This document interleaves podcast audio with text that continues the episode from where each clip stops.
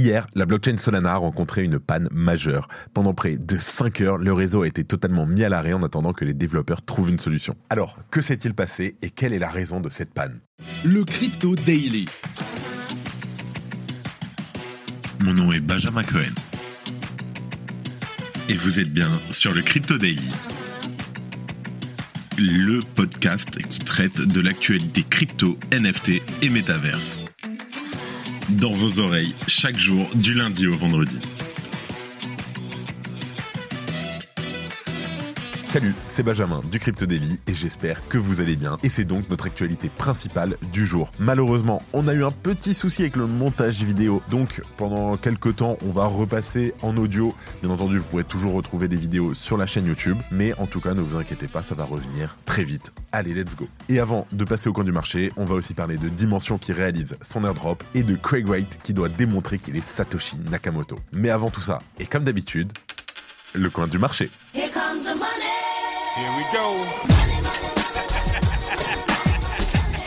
Alors, le marché des cryptos stagne en ce milieu de semaine. Bitcoin augmente très légèrement de 0,23% et se situe à un prix de 42 900 dollars. Ethereum s'en sort mieux sur les dernières 24 heures avec une hausse de 1,32%, portant son prix à 2360 dollars. Le BNB ne bouge presque pas et gagne 0,7%. Le Sol et le XRP perdent respectivement 0,7% et 0,66%. L'ADA chute lui de 2,26%. Et enfin, l'AVAX perd lui 0,8% tandis que le Dodge perd 0,1%. Let's go, on passe aux news.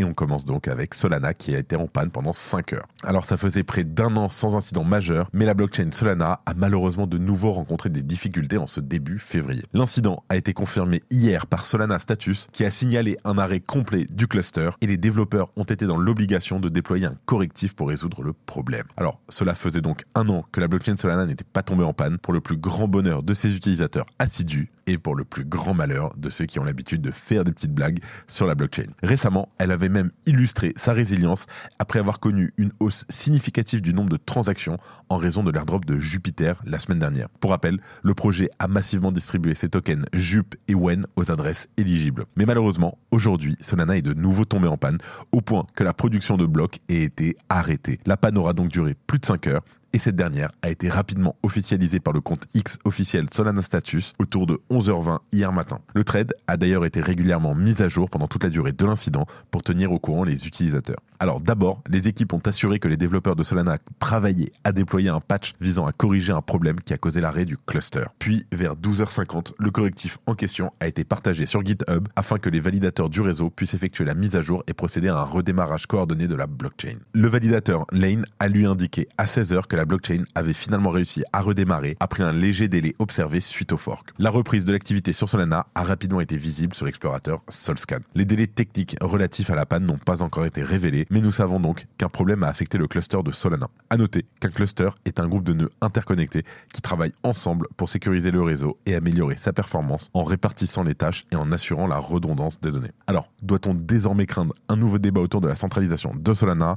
Réponse dans les prochains jours. Salut, alors on fait une petite pause dans le programme. Est-ce que vous avez déjà entendu parler de Swissborg? C'est la meilleure application pour prendre en main vos investissements crypto. Tout y est super simple et rapide. C'est un vrai jeu d'enfant. Et le mieux, c'est que c'est régulé et autorisé en France. En plus, avec Swissborg, vous avez toujours les meilleurs prix du marché. C'est fini le temps où on payait trop cher sans le savoir. Et si vous ne savez pas dans quelle crypto investir, pas de panique. Avec Best Blockchain, c'est comme un panier tout prêt avec les meilleurs cryptos choisis par des pros. On ne peut pas faire plus simple. Attention offre exclusive en ce moment. Inscrivez-vous dès maintenant avec notre lien qui s'affiche maintenant et recevez immédiatement un ticket à gratter 100% gagnant et empocher jusqu'à 100 euros instantanément. Alors, qu'est-ce que vous attendez? C'est le moment de rejoindre Swissborg et d'investir dans les crypto-monnaies en toute sérénité. Cliquez, inscrivez-vous et lancez-vous dans l'aventure avec Swissborg. En deuxième news, Dimension réalise son airdrop. Alors, l'airdrop anticipé de Dimension a eu lieu hier. Le réseau principal a été mis en ligne, offrant plus de 390 millions de jetons DIM aux utilisateurs précoces et à des communautés sélectionnées.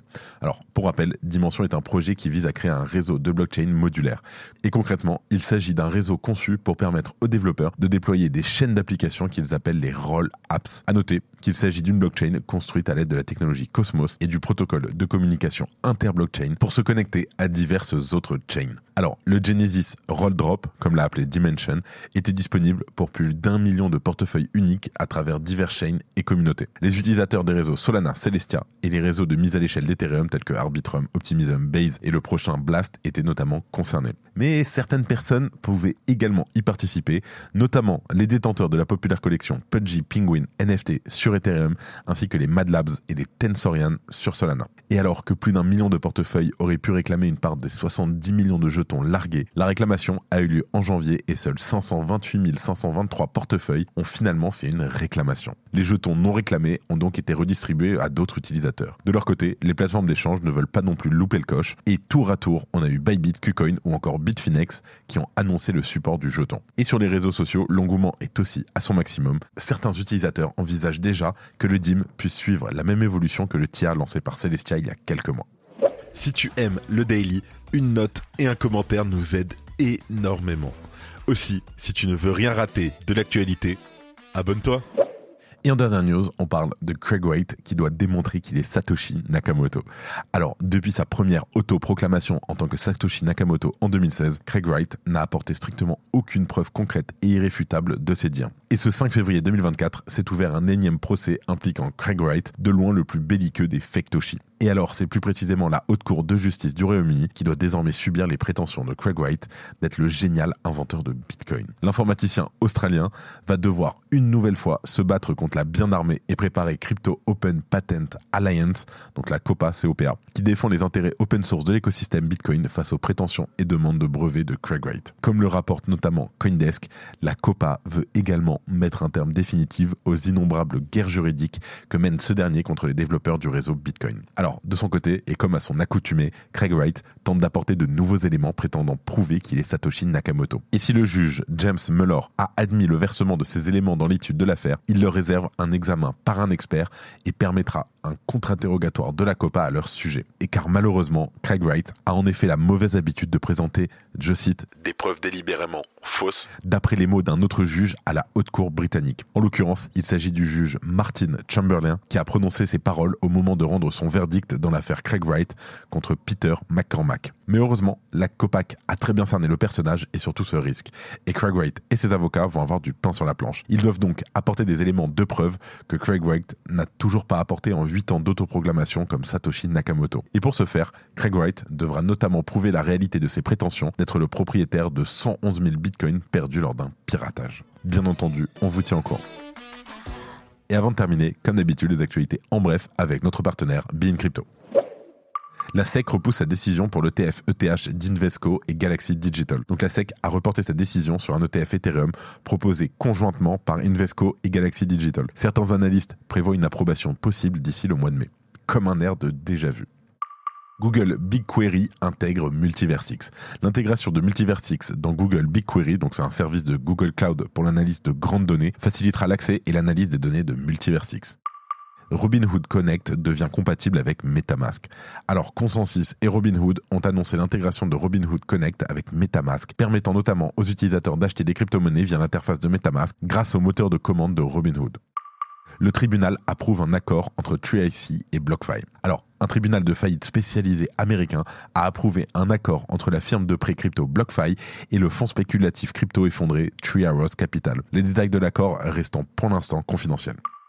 DCG conteste le plan de faillite de Genesis. Alors le Digital Currency Group conteste le plan de faillite de sa filiale Genesis, arguant qu'il viole le code de la faillite en proposant de payer aux clients plus qu'ils ne sont légalement en droit de recevoir. Et pour terminer, Layer atteint 3,7 milliards de dollars de TVL. Alors, Layer, un protocole de restaking sur Ethereum, a levé sa limite de restaking, entraînant une augmentation de 74% de sa valeur TVL en moins d'une journée, passant à 3,75 milliards de dollars. Et voilà, c'est la fin de ce résumé de l'actualité du jour. Évidemment, pensez à vous abonner pour ne pas rater le suivant, peu importe où vous nous écoutez. C'était Benjamin pour le Crypto Daily, et moi je vous dis à demain. C'était Benjamin pour le Crypto Daily. Merci et à très vite.